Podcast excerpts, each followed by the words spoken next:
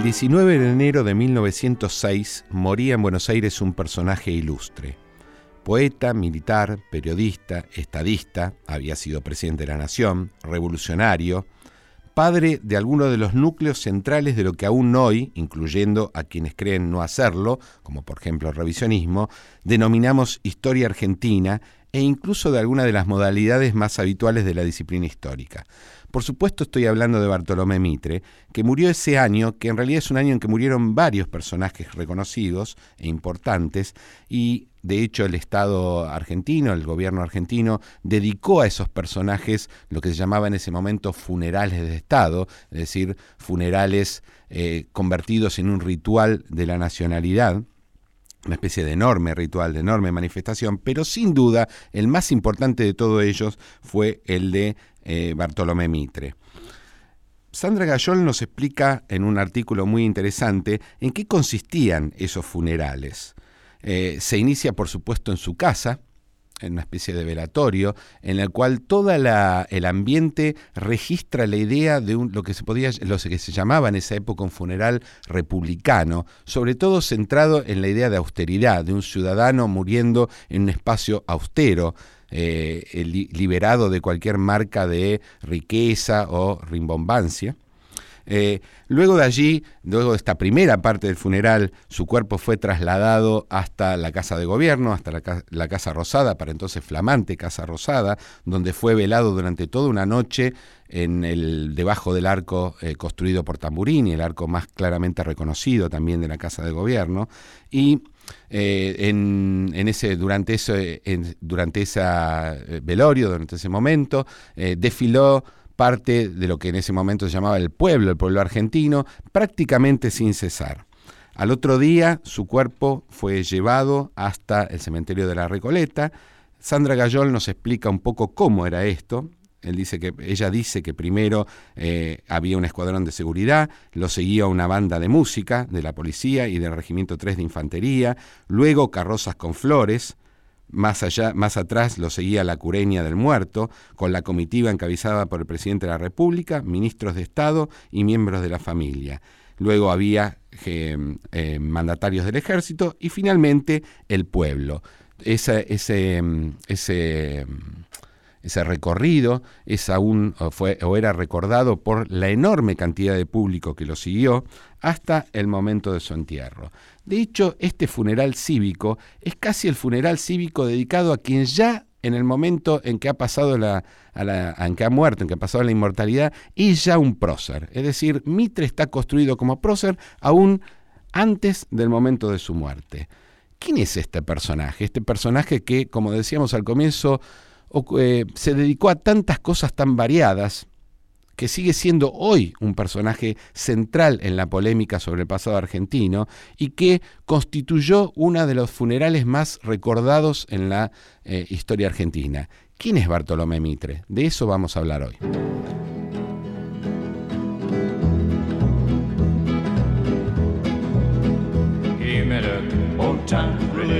Hola a todos, bienvenidos a un nuevo programa de Pasado Imperfecto, este programa de historia que hacemos todas las semanas junto a Luciano de Privitelio. Luciano, ¿cómo andas? Hola Sabrina, ¿qué tal? Buenas noches, ¿todo bien? Muy bien. Me alegro.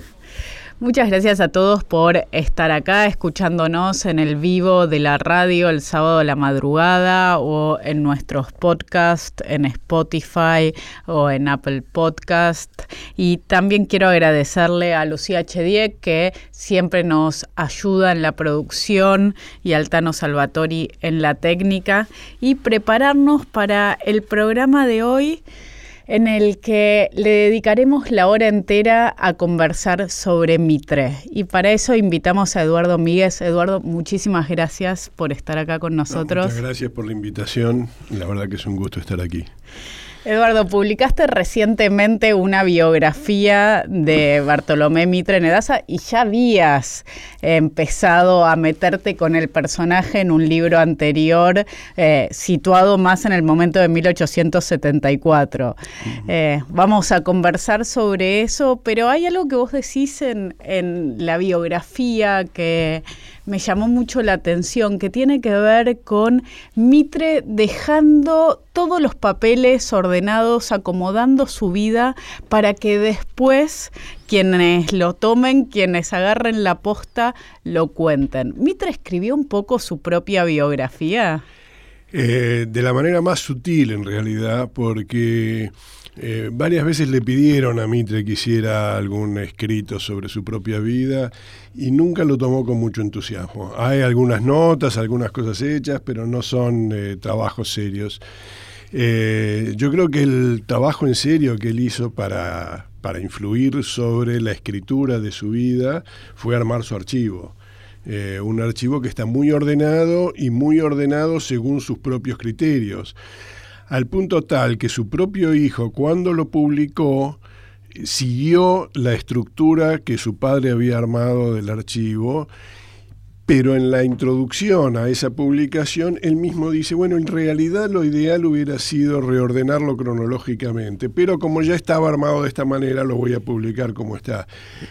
y en realidad es cierto hubiera sido mucho más fácil para el historiador trabajar con un archivo cronológico que con un archivo ordenado temáticamente pero de alguna forma refleja lo que Mitre quiso transmitir sobre su propia vida, ¿no? la forma en que él pensó que debía escribirse su historia. Los temas a los que más importancia le fue dando. Claro, y la forma en que él pensaba que esos temas, de, o el lugar que esos temas debían ocupar dentro de su, del relato de su vida. ¿no? Y entre esos temas, ¿vos podés destacar alguno? Decir, ¿o es eh, demasiado complejo como para.? No, yo diría que los temas más. Es, bastante cronológico, pero reordenado temáticamente. O sea, él tiene una estructura en la cual la guerra del Paraguay ocupa un lugar específico, los años de la presidencia eh, antes de la guerra ocupan otro lugar eh, la relación con las provincias ocupa un lugar eh, específico y diferente a su función de presidente. Y después distintas etapas en la década del 50 donde él ocupa distintos lugares, eh, este, él los, como los subdivide en distintos temas.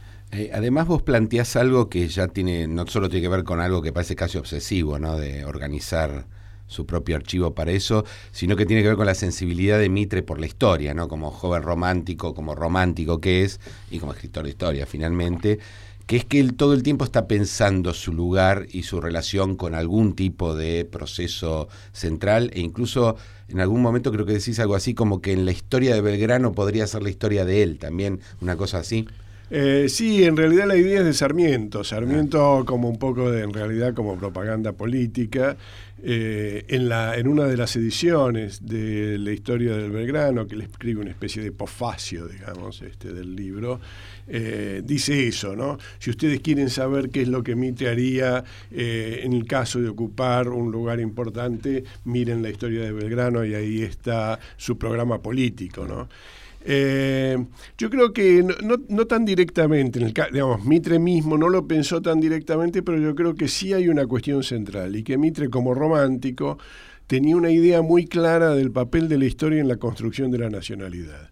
Eh, y el, toda su, producción historiográfica estuvo pensada en función de ese proyecto que era la construcción de la nacionalidad y por lo tanto su acción política y su acción intelectual eh, confluyen en esta idea de construcción de la nacionalidad. Y es ahí donde uno diría, eh, en realidad cuando escribe historia está complementando su actividad política. Y, el lugar de, porque el romanticismo eh, ciertamente tiene una cuestión central con la nación, pero también con los grandes hombres. Eh, ¿qué, lugar ocupa allí el gran hombre? Y si él se sentía... No, bueno, él...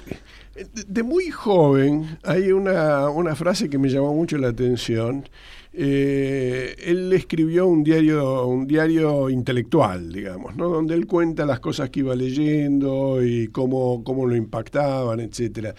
Y una, una frase dice, voy a leer biografías porque la verdad los ensayos me aburren. Eh, y me parece que él optó por escribir su historia a través de biografías y toda su historia está pensada básicamente a través de biografías. Incluso las pequeñas este, sketch que él hace eh, están tomados sobre la base de un personaje siempre. Eh, yo creo que él pensó mucho que esa era la mejor forma de transmitir un mensaje en la historia. Y sin duda está esta idea del gran hombre, digamos, ¿no?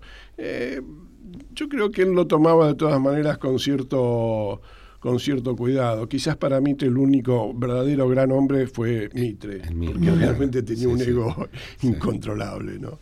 Se puede decir de varios de su generación, ¿no? En Sarmiento también da la sensación de que el gran hombre era Sarmiento. Sí, pero a ver, mirándolo a Sarmiento, uno tiene la sensación de que eso era algo compensatorio. O sea, que Sarmiento tenía dudas sobre el lugar que le correspondía en el mundo y que entonces exageraba su egolatría eh, para saldar ese déficit. Mientras que Mitre estaba tan convencido de su superioridad que hizo todo. Claro, que no necesitaba este, sobreactuarlo, digamos, ¿no? Le salía solo, le salía naturalmente. Bueno, vos decís que su gran su gran obsesión y al mismo tiempo su gran obra, por lo menos para, incluso para él mismo, ¿no? Tiene que ver con el subtítulo que vos le pones al libro, que es Entre la Nación y la Historia. Porque la historia, algo hemos dicho, probablemente podemos hablar un poco más, que es que él tiene una clara conciencia de su lugar en la historia, pero esa conciencia tiene que ver con una, una especie de misión, con una tarea y que tiene que ver con la nacionalidad. ¿Cómo es eso? ¿Podrías explicarlo un poco? Sí, bueno, eh, yo creo que en realidad hay que ubicarlo en el contexto del siglo XIX. Eh, un contexto general donde nosotros naturalizamos la nación. Para nosotros la nación es algo obvio y nuestra primera identidad, nuestra primera forma de pensar el mundo es a través de la nacionalidad. Cuando uno le pregunta a alguien, ¿vos qué sos? La respuesta natural es argentino, es la primera. Después puede haber otras, eh, pero esa es la, primera. Eh, en la, eh, digamos, para, para, el siglo XIX eso era un fenómeno relativamente nuevo. Eh, si uno le hubiera preguntado a alguien en el siglo XIX, vos qué sos, su primer respuesta hubiera sido santiagueño, porteño o lo que fuera, digamos, ¿no? Eh, y esto no es un fenómeno argentino, es un fenómeno mundial.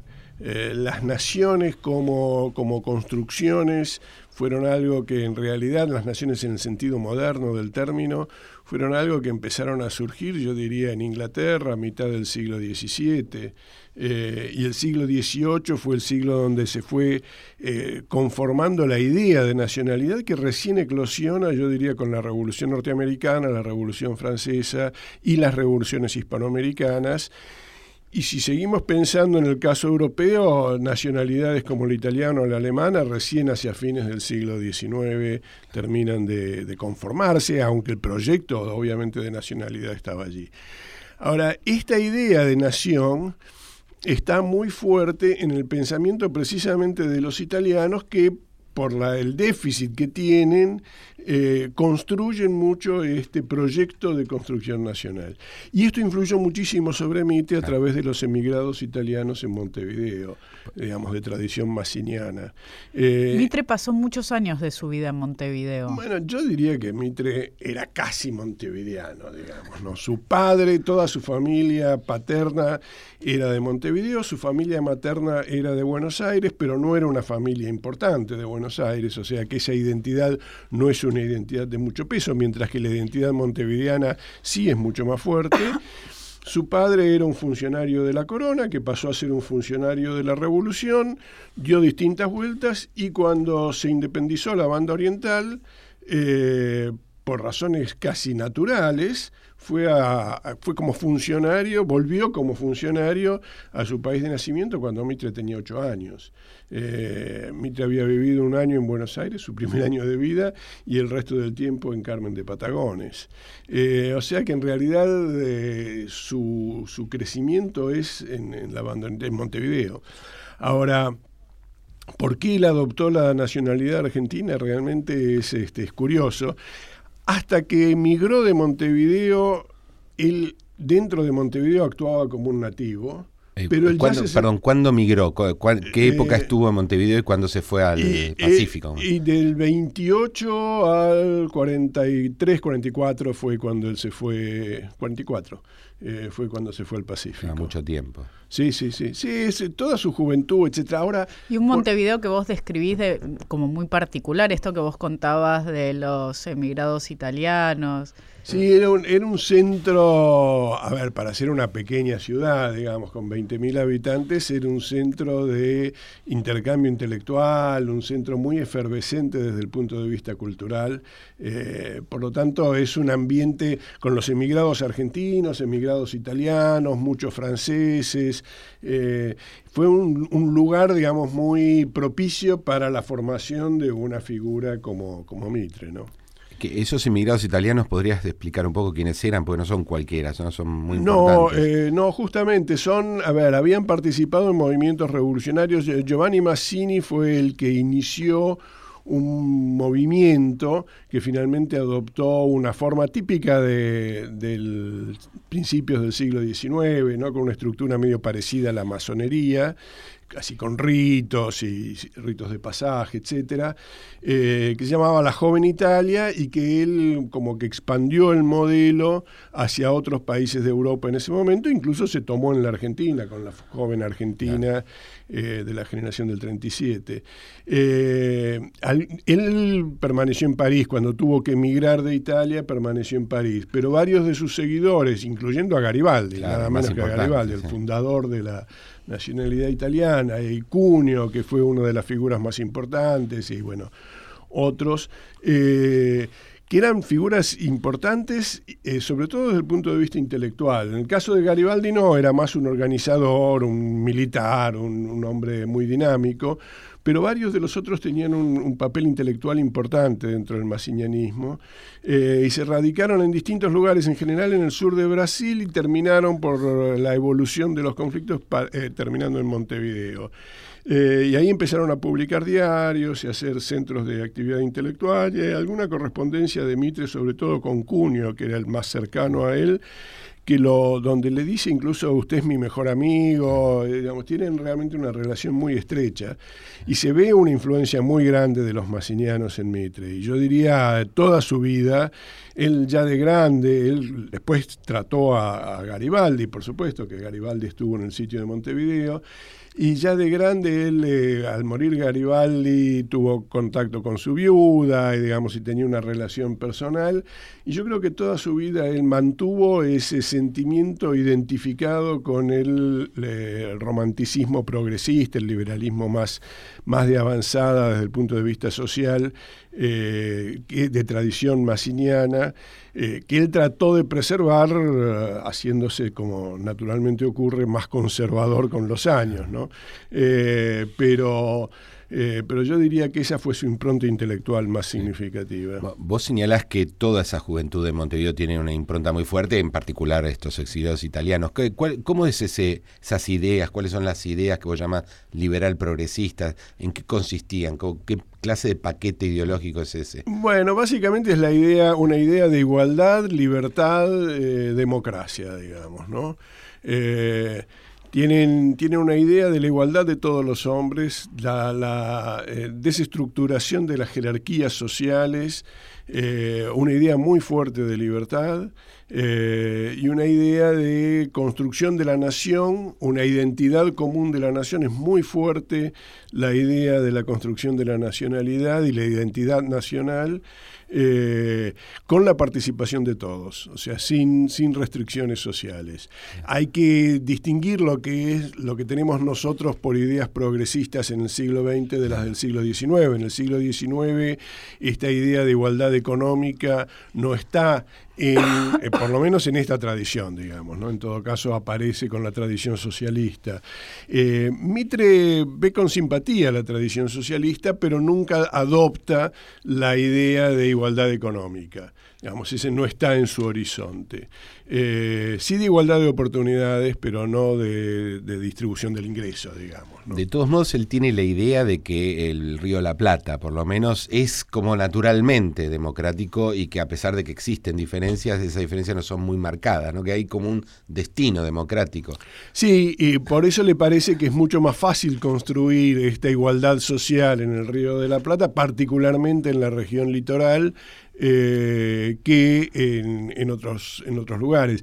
Y su idea de caudillismo es muy interesante porque, digamos, nosotros tenemos esta, eh, esta idea de que Mitre combatió a los caudillos, lo cual militarmente es cierto, digamos, tuvo enfrentamientos con varios de los dirigentes que fueron catalogados como caudillos, pero en su obra intelectual Mitre siempre tiene un cierto respeto porque él considera que el caudillismo refleja este espíritu democrático y que por lo tanto hay que ordenar ese espíritu democrático porque una de las dimensiones, digamos, de esta idea liberal progresista es la institucionalización del sistema político, eh, porque ellos creen que eh, la ley es una forma de asegurar la libertad, eh, para evitar el predominio de los hombres sobre los hombres. Los hombres están sujetos a la ley o están sujetos a los hombres. Eh, entonces, en, esta idea eh, hay que institucionalizar para evitar este predominio de, los hombres sobre los hombres, pero ese espíritu democrático que está en la base de la movilización caudillística tiene, digamos, tiene un valor agregado en la construcción de una nacionalidad democrática. Y en este sentido, ¿qué lectura hacía Mitre en sus años jóvenes sobre lo que estaba pasando con la realidad política? Estoy pensando en Buenos Aires, con el rosismo o también con los conflictos entre federales y unitarios. Sí, Mitre, aparte de su odio profundo a, Rosas y digamos de haberlo combatido eh, todo el tiempo, en realidad no le dedicó mucho tiempo a, reflexionar sobre Rosas. Rosas no fue un tema central en la reflexión de Mitre. Eh, cuando él habla de los caudillos, incluso su proyecto era escribir una biografía de Artigas, una biografía de Dorrego. Eh, Güemes ocupa un lugar importante dentro de sus obras.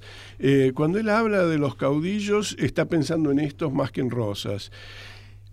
Uno sospecha que Mitre suponía que Rosas en realidad representaba otra cosa, eh, un, modelo mucho más autoritario eh, y que excluía un poco esta, esta movilización popular o en todo caso la manipulaba en función de una idea más autoritaria.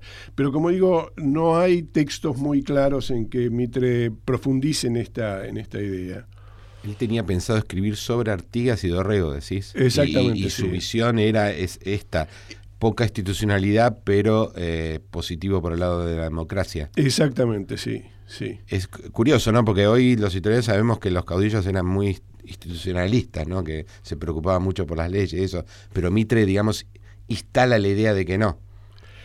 Eh, sí, eh, en realidad toda la justificación política de Buenos Aires, en, esto hablando después del 52, ¿no? después de Caseros, de Buenos Aires en rechazar el proyecto de la, eh, de la Confederación eh, es la idea de que ese es un mundo de caudillos eh, que rechazan la, el orden democrático y que inhiben la participación auténtica del pueblo a través de los gobiernos que controlan la acción del pueblo, digamos, ¿no? Ese es el momento en el que Mitre ya vuelve a Buenos Aires y... Sí, yo diría el momento que Mitre viene a Buenos Aires.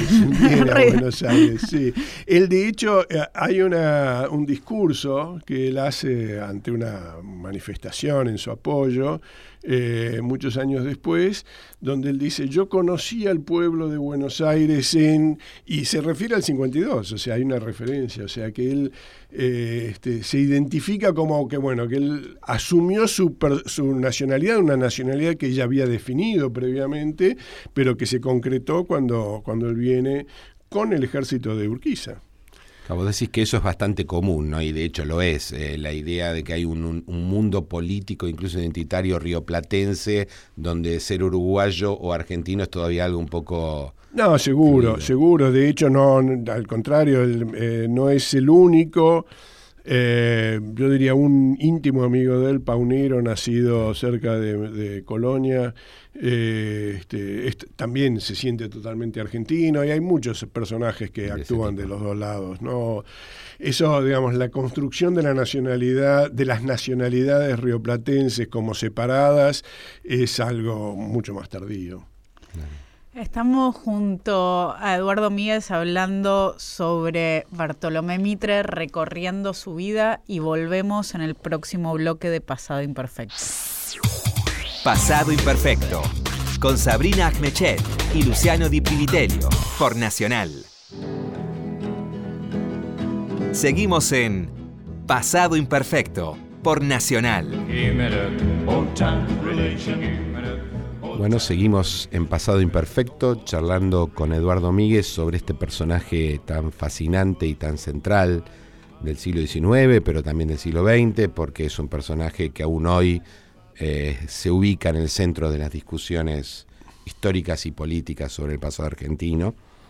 Y bueno, tratamos de, primero de pensar un poco la relación de Mitre con su propia figura, con, el, con su legado histórico, y su juventud montevideana, donde venimos a descubrir que eh, es casi, nuestro héroe argentino es casi un héroe uruguayo. Pero bueno, finalmente él no vuelve, sino que va a Buenos Aires y se involucra muy activamente en la política post-caseros. Y queríamos empezar a hablar de eso. Es decir, allí aparece una cuestión central, que es la, separación de Buenos Aires del resto de la Confederación y la relación con quien es en ese momento el personaje central, que es Urquiza. Entre Urquiza y Mitre va a haber una relación conflictiva a veces, otras veces no tanto. Queríamos pensar un poco ese momento, a ver qué es lo que hace este señor. Sí, eh, en realidad eso tiene que ver mucho con la caída de, Rosas. Cuando eh, en la etapa final, digamos, del gobierno de Rosas, los emigrados antirrosistas, porteños y allegados a la generación del 37, porque uno incluiría Sarmiento también aquí, etcétera, eh, empiezan a ver que el conflicto en el litoral puede ser una vía de salida para la caída de Rosas. Y entonces empiezan a apoyar a, Urquiza. Pero yo creo que es un apoyo circunstancial, digamos, ¿no? no se identifican mucho.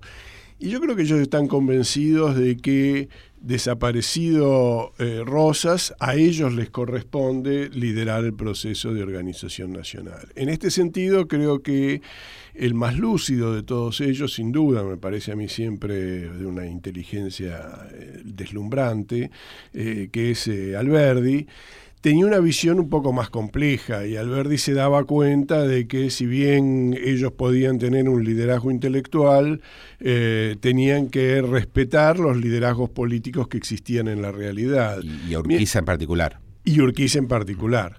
Eh, mientras que los líderes porteños pensaban que solo un proceso en el cual ellos tuvieran el lugar protagónico eh, era, digamos, viable para la organización de la nación. Eh, y esto, digamos, antes de Caseros lo contienen, eh, precisamente porque la prioridad en ese momento era deshacerse de Rosas, y enseguida, después de Casero, este conflicto estalla. En el caso de Sarmiento, a título casi personal, eh, porque inmediatamente después de la batalla Sarmiento se enoja porque Urquiza no le da el lugar que Sarmiento cree que le corresponde eh, y se termina yendo, volviéndose a Chile. Eh, en el caso de, los porteños hay un sentimiento más colectivo de pertenencia y entonces allí eh, el conflicto se hace mucho más grande. Ya no es un conflicto de una persona con el líder principal, sino de un sector social que rápidamente logra adueñarse de Buenos Aires, incorpora a su seno a los rosistas, porque la mayor parte de los que habían sido las grandes figuras del rosismo están totalmente integrados en la revolución del 11 de septiembre en Buenos Aires. Eh, seis meses después, ocho meses después de la caída de, Rosas. Este, y bueno, Una revolución que es evocada por muchos de los que vivían en Buenos Aires por los niveles de violencia y, y lo que queda de ella, ¿no? Sí, más que por la violencia, no fue una revolución con muchos muertos, etcétera, pero eh, por el grado de ruptura que implica eh, con, eh, digamos, un proceso que parecía ser el proceso, y que fue, de hecho, el proceso de organización de la nación, ¿no? y es llamativo que por mucho tiempo Buenos Aires se siguió identificando con esa revolución y todavía ahora tenemos la Plaza 11, que se sigue llamando Plaza 11, cuando en realidad es una revolución en contra de la nacionalidad argentina, ¿no? Es llamativo. ¿Y Mitre cómo se va ubicando en esto? Porque hay muchos debates sobre mantener el aislamiento de la provincia, incorporarla o no, de qué modo incorporarla, qué, qué papeles va asumiendo allí. Bueno, Mitre, primero eh, su liderazgo político, pensemos en lo que decíamos hoy, ¿no? Mitre no era alguien que perteneciera a las familias tradicionales de Buenos Aires. Eh, su liderazgo político lo construye, por supuesto, él había armado su trama de relaciones con los emigrados políticos de Montevideo y luego de Chile, o sea que era una figura ya conocida, descollaba por su talento intelectual, eh, pero su talento político lo exhibe claramente en ese año 52, ¿no? Eh, y entonces allí él gana su lugar, su protagonismo en la ciudad de Buenos Aires. Primero es el líder, o uno de los líderes de los más elocuentes, además era muy joven entonces tenía esta dinámica propia, digamos, de un político joven. Eh, va a ser uno de los líderes más eh, combativos eh, en contra de Urquiza, hasta la revolución del 11 de septiembre y después. Había una, hay, un, hay una etapa de la revolución del 11 de septiembre en la que Mitre ocupa un lugar importante, es ministro de Valentín Alsina, que es designado gobernador, eh, que es un intento de nacionalización de la revolución. Y yo creo que eso tiene mucho que ver con esta idea de Mitre, que Mitre su proyecto era, sin duda, la hegemonía de la élite intelectual porteña, pero una hegemonía que tenía que ser nacional, que no podía quedarse en el control de la sola ciudad de Buenos Aires o de la sola provincia de Buenos Aires. No se eh, ve como permanente. Claro, él no ve, no ve esto como es la revolución que se inicia en Buenos Aires y que se debe nacionalizar. Eso fracasa, rápidamente fracasa, a punto tal fracasa que yo diría todo el mundo en Buenos Aires, unos porque se levantan en contra de la revolución y los que están del mismo lado de la revolución porque les parece que ese proyecto de haber nacionalizado la revolución fue lo que llevó al fracaso, terminan marginando o por lo menos relegando eh, de la política central a los que habían liderado la primera etapa de la revolución. Entonces ese proyecto nacionalista de Mitre queda un poco de lado. Eh, se dan las negociaciones, se llegan a acuerdos de, convivencia eh, con la Confederación y ahí eh, se promulga, digamos, se, se, crea el proyecto de una constitución de la provincia de Buenos Aires que hasta ese momento se venía manejando por algunas leyes, pero carecía de una constitución completa. Y ahí Mitre ocupa un lugar importante en la defensa de la idea de que lo que se iba a hacer era la constitución de una provincia que tenía que prever su participación en la nación. Esto es aceptado más o menos por todos, de hecho hay capítulos, artículos dentro de la, de la Constitución dedicados a este tema, pero el grado de autonomía que preveían para la provincia de Buenos Aires otros sectores es mucho mayor que el que Mitre le quería otorgar. Entonces Mitre aparece allí como el nacionalista, no por eso menos portenista, pero un portenista con mirada nacional. Eh, yo creo que eso va a ser el rasgo propio de su, de su liderazgo político en la década del 50 y en, los, su, presidencia. Su presidencia, sobre todo, claro. la presidencia parece definida por esta actitud. Sí, yo diría que sí, yo creo que hay distintas etapas. Eh, antes de la presidencia como gobernador de la provincia de Buenos Aires hay que pensar que Mitre es gobernador de una provincia argentina ya.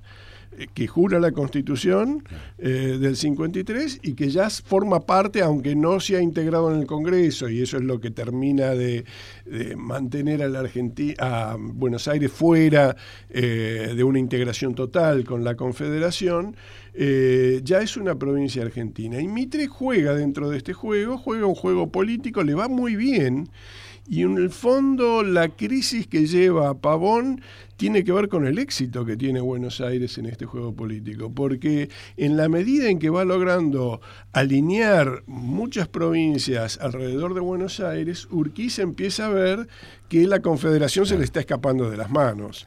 Por supuesto ya no es presidente, el presidente es Derqui, Derqui hace su propio juego, un juego que se deja seducir por Buenos Aires en algún momento eh, y parecería que el proyecto de construcción de la nación que Urquiza había logrado armar y que había refrendado con su victoria en Cepeda en el 59 se le estaba escapando políticamente de las manos.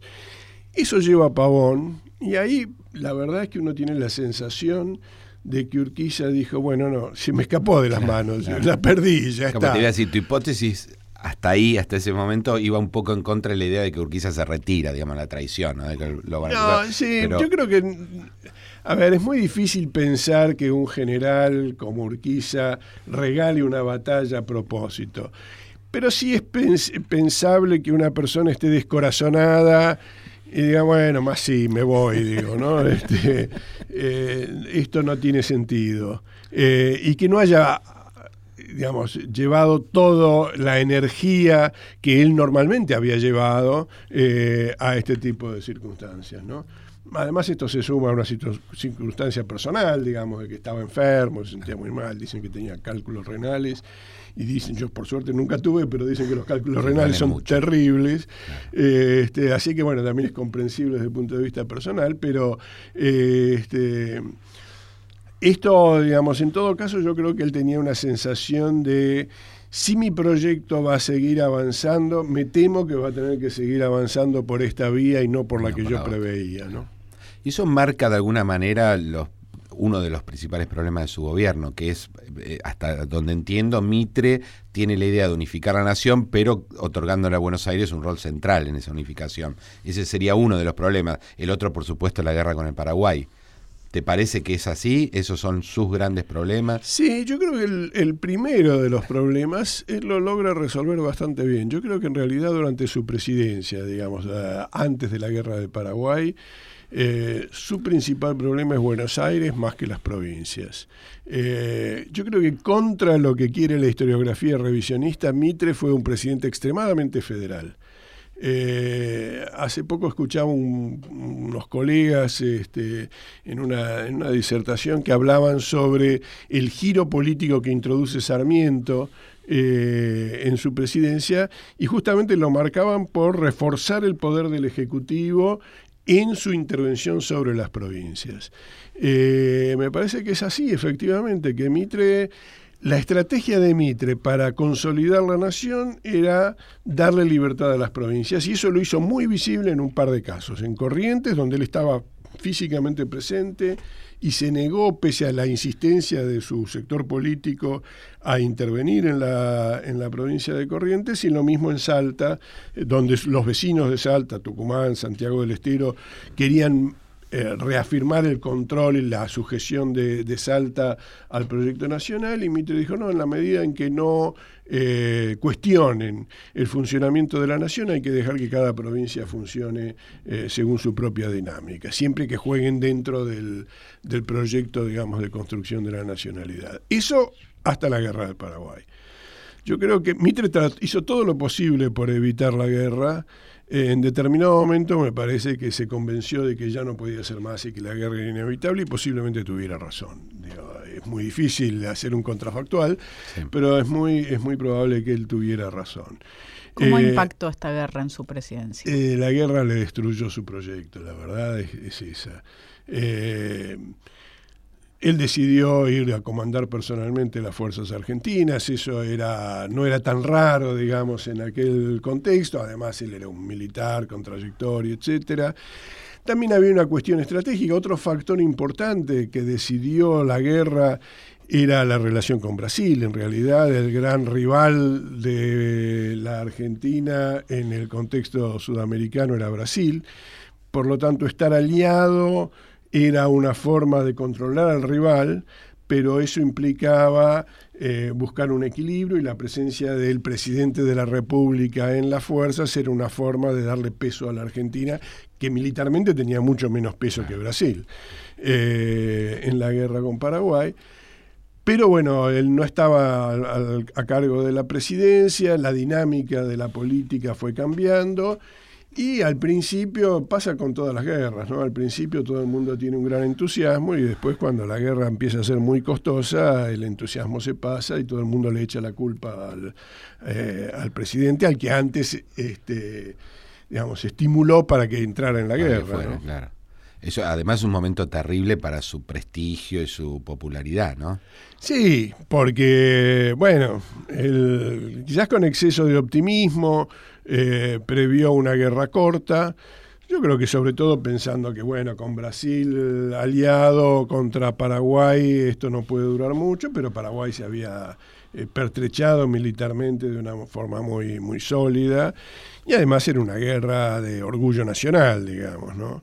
Eh, sobre todo cuando ingresaron al territorio paraguayo. Yo creo que ahí Mitre debió haber aprovechado eh, una coyuntura favorable en un momento que le iba bien en la guerra para salirse de ella.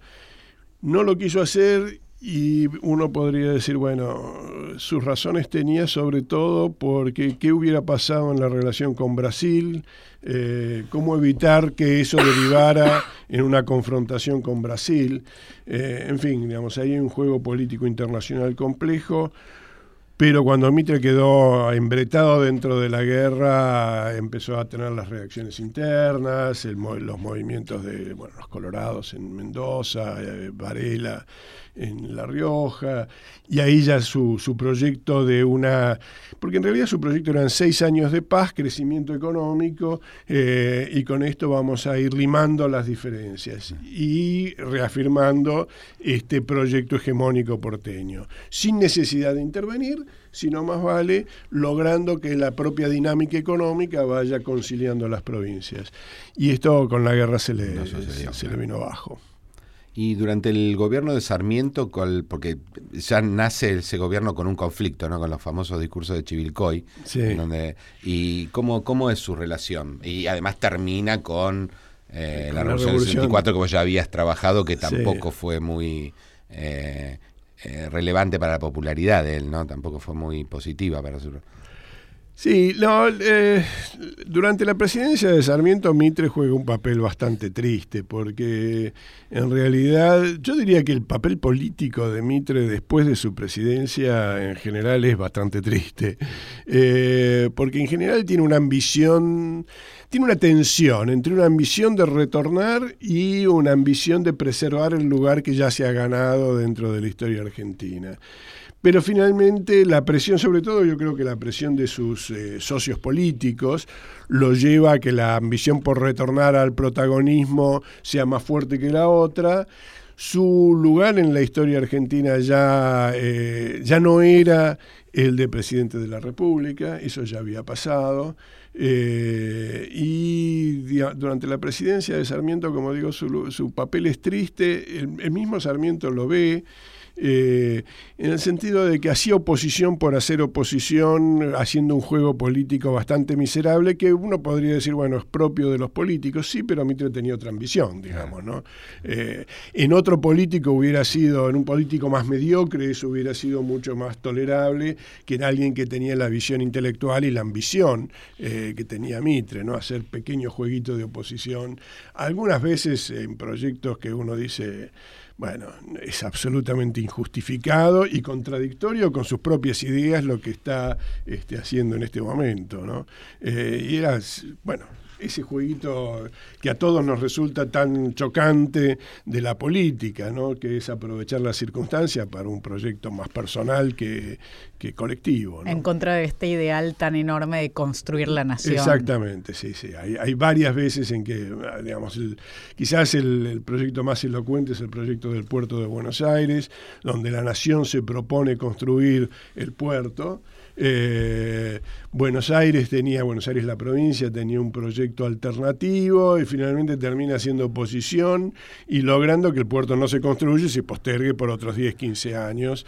Eh, y no lo construye ninguno de los dos, eh, realmente. Bueno, y, eso demuestra, digamos, eso, ¿no? Lo que vos decías. está contradiciendo su propia idea de construcción, porque la importancia del puerto para la nación es indudable.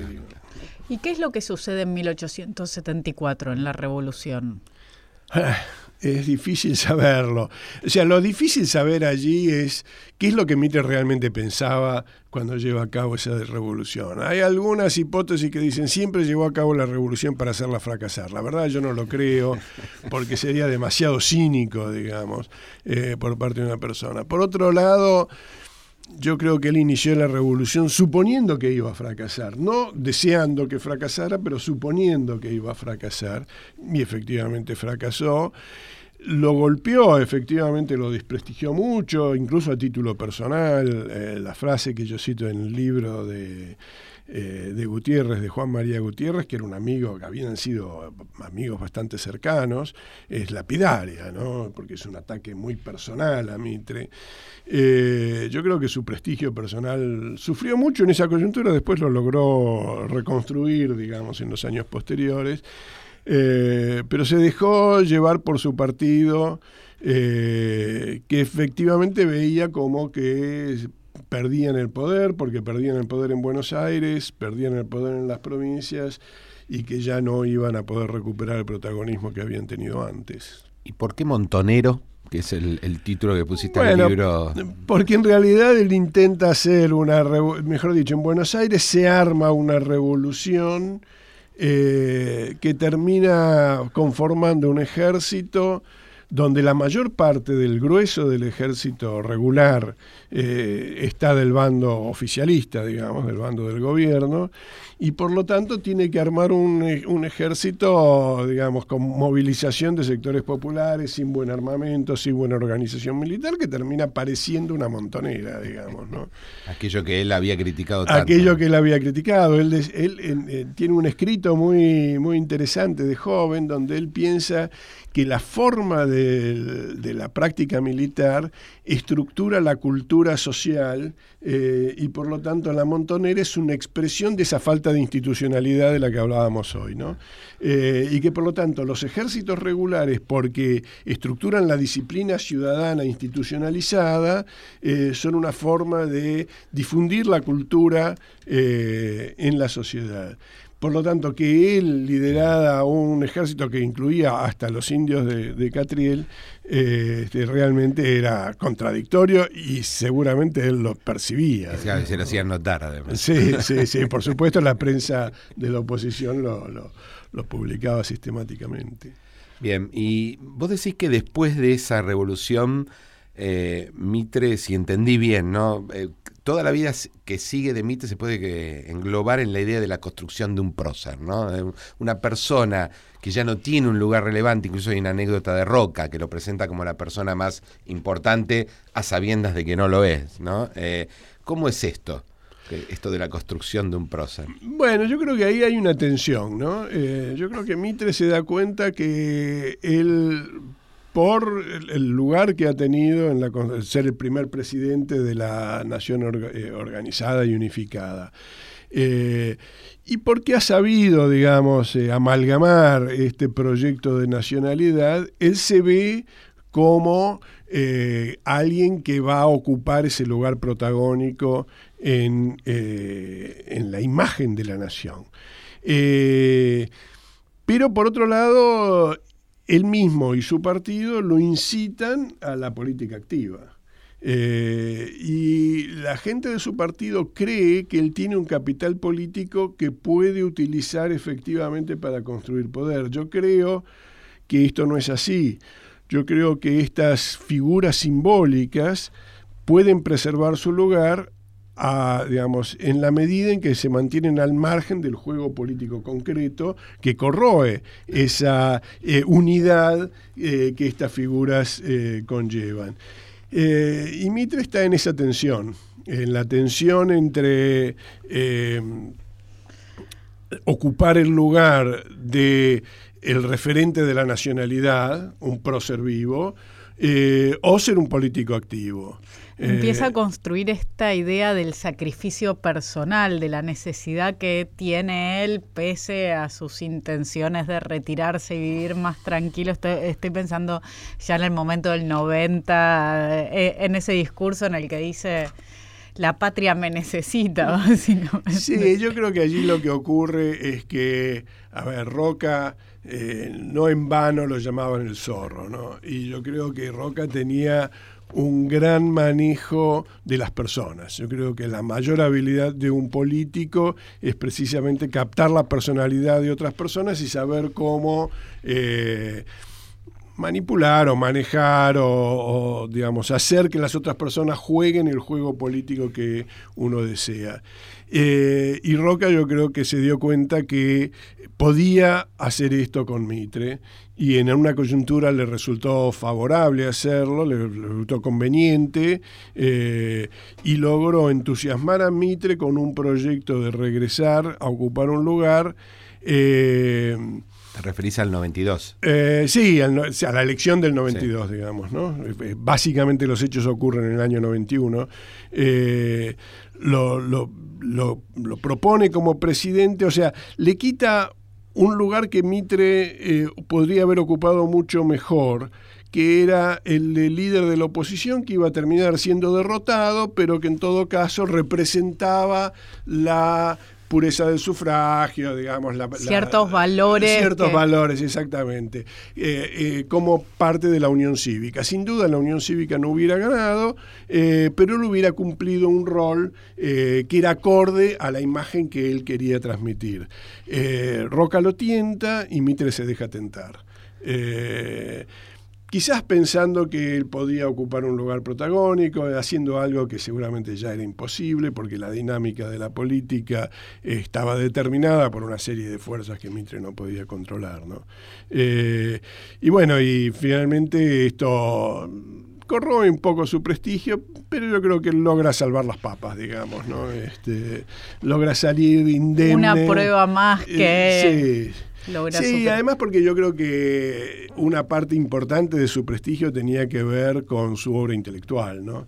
Eh, entonces, en la medida en que él logra eh, reconstruir, digamos, su lugar en la sociedad a partir de su obra intelectual, eh, logra evitar que estas metidas de pata política, digamos, lo, terminen este, eh, destruyendo, digamos, esa, esa, figura que cuando llega eh, al momento de, digamos, de su retiro y de su muerte, ha adquirido una estatura, digamos, que creo que no ha tenido igual en la historia argentina. Me quedo con esta última idea tuya para cerrar el programa. Muchísimas gracias por acompañarnos, por ayudarnos a recorrer esta vida de Bartolomé Mitre. Gracias, Eduardo. ha sido un gusto. Bueno, muchas gracias y buenas noches para todos. Nos vemos en el próximo programa de Pasado Imperfecto. Old time religion, give me that old time religion. It's good enough for me. It was good for my dear mother, good for my dear mother, good for my dear mother, and it's good enough for me. Give me that old time religion, give me that old time religion, give me that old time religion. It's good enough for me. It was good for my dear father good for mighty Father, good for mighty Father, and it's good enough for me. Give me that old time religion, give me that old time religion, give me that old time religion. It's good enough for me. It was good for my dear brother.